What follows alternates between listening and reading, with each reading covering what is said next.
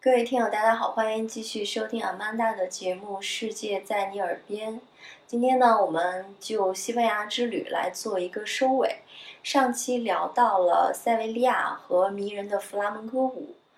在西班牙的南部呢，除了塞维利亚，还有一个城市也是有很多人都知道、非常有名的，就是格列纳达。无论是听到这个名字，还是说很多人已经慕名前往，最主要的一个目的地就是说去看那座著名的阿尔汉布拉宫。听到这个名字啊，你就已经知道了，它是一座非常典型的阿拉伯式的建筑，然后包含了周围园林啊、花园这样的一个宫殿。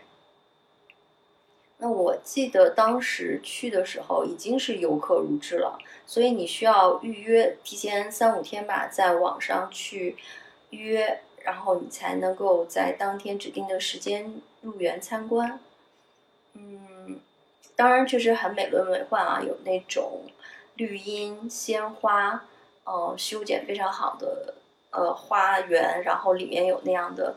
呃喷泉，然后整体是。白色为主的阿拉伯式典型的建筑，就在这个里边，你就会回想起好多仿佛发生在《一千零一夜》里面的故事。嗯，美丽的王后啊，呃，王子啊。嗯，还有一个细节让我也印象深刻哈，是在建筑方面的。就其实这座宫殿能够保存下来哈，作为一个见证吧。也是说明了当时阿拉伯人征服伊伊比利亚半岛、征服西班牙当时的一个历史盛况。但随着这个时间的更替啊，当然后面就阿拉伯人就逐渐的离开了伊比利亚半岛，然后也包括了很多王朝的更替。特别有意思的是，就是在这样一个典型的阿拉伯建筑，也会反映出这种文化的。侵袭和交替，就比如我记得当时应该是听导览吧，他会让你去看在墙壁建筑上的那个花纹砖纹理，其实有一些砖就它已经不是一个阿拉伯的典型的文案图案了，好像我印象中当时犹太的那个典型的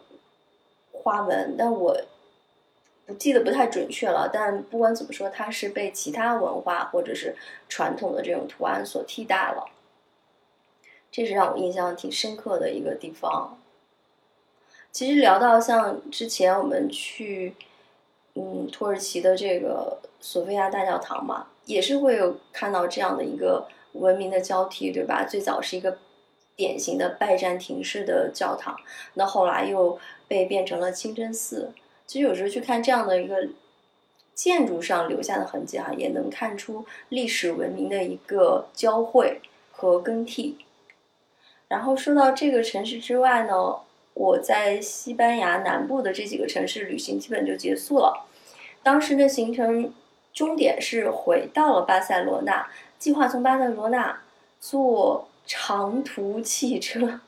我觉得我今天肯定不会再做这样的选择，我一定会飞的。但当时还是说还年轻，所以选择了坐长途汽车八个小时去马德里。嗯，我记得一大早就出发了啊，然后在那个长途汽车上，我旁边坐了一个就西班牙大爷，他不太会说那个英语，然后讲慢慢八个小时，然后天气又热，中间其实窗外也没有什么好看的，大部分时间。就是一望无际的这种，嗯，不能说是沙漠吧，反正就也是土黄色的这种，呃，一望无际的平原吧。哦，然后我们就试图聊，然后大概的意思就想问你去西班牙做，你去马德里做什么呀？你去马德里做什么呀？就就开始似懂非懂，然后呢，我就想说说我想看斗牛什么的，就开始比划斗牛的姿势。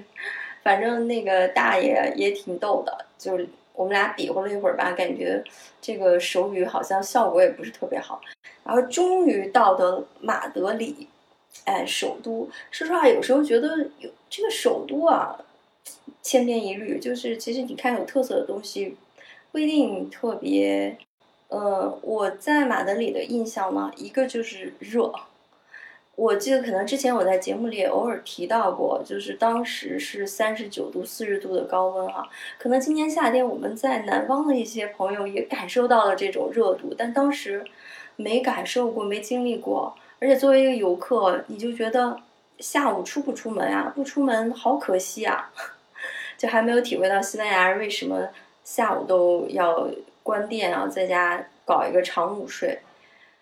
嗯，我记得当时呢，就是下午还是在烈日中走了一下，结果到了晚上的时候，因为西班牙人晚饭很晚嘛，就大概下午晚上七点多，我还没有吃上饭。然后呢，作为西班牙这个方式，就是先来一点儿开胃酒，比如小香槟啊，然后来一点那个大巴斯，就是那个小小的拼盘儿、冷盘儿啊，那个小小串儿的那种。所以，我终于在闷热的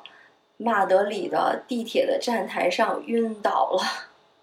呃，就好像从现在来看，对于智商 影响不是特别大，但当时确实可能是稍微有点淤血或者肿了。然后当时就是又一次感受到了西班牙人民的热情，哈，就有好几个这个坐地铁的乘客就在站台上的。就来哎问我怎么样了，然后给我扇扇子，然后给我那个矿泉水，然后后来还叫了他们旁边的这个急救人员。后来我就被急救人员放到了旁边的那个急救车上面，然后他就给我敷了一个冰袋，然后慢慢慢慢醒过来，不是醒过来是缓过来了，就没没晕过去，但是当时就觉得人好虚啊。差不多到了第二天，整个体力还没有完全恢复，所以这个真的是对西班牙的高温印象深刻的一件事情。那再说到马德里呢，给我印象深的第一个就是我们路过这个王宫，嗯，就是其实就远远的眺望了一下，说：“哎，你看这个王子啊、国王啊、王后都住在里面。”嗯，其实特别多年以前就觉得，哎，西班牙的这个现在的国王，当时好像还是王子吧，菲利佩就挺帅、挺高的。然后包括现在一他们现在一家，就是包括王后和那两个小公主哈，其实说实话，在欧洲王室里也算是非常吸引眼球的，就整个呃颜值很高，然后气场啊、礼仪啊都非常好。那再说到在马德里，第一就是去看了。著名的毕加索的那幅画，呃，《格尔尼卡》，当时还是挺震撼的。嗯，因为做了一些功课嘛，所以可能不会像乍看的人会觉得，哦，这毕加索这画的是什么呀？很，好像很，嗯，很难费，令人费解哈。然后，但是如果知道这个背景，它是一种对战争无声的抗议，就是当年炸弹炸了这个格尔尼卡这个镇。呃，造成的呃人员伤亡，造成的这种惨重的呃景象，所以他画的全部都是呃肢解分裂的呃人的身体啊，然后动物的身体啊，还是很震撼的。顺便说一句，好像在今年，嗯，有一个弗拉门戈舞日吧，哎，一群弗拉门戈舞者就穿着黑色的裙子。特地跑到格尔尼卡这个巨幅的画作之前去跳了这么一场弗拉门戈舞，嗯，主题当然是比较哀伤的了，因为其实大家也知道，就全球这一两年大家过得都不太好吧，嗯，呃，这个舞蹈结合这个画的背景还是挺让人震撼的。那还有一个当时印象挺挺深的经历就是。在好多年前吧，就是马德里的火车站其实也发生过一次，好像是爆炸吧，就是一次惨惨案。那我去的时候其实已经事隔多年了哈，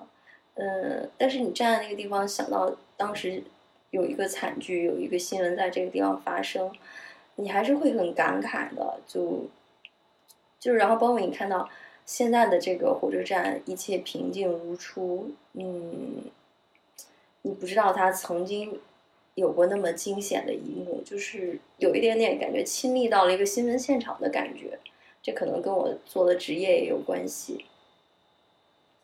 嗯，然后整体来说呢，对于西班牙的印象就非常好。然后包括可能西班牙的美食，我们聊的不太多啊。其实就是，比如说在巴塞罗那怎么样，你都是可以吃到海鲜啊。然后还有最著名的那个巴耶拉啊，就是西班牙海鲜饭。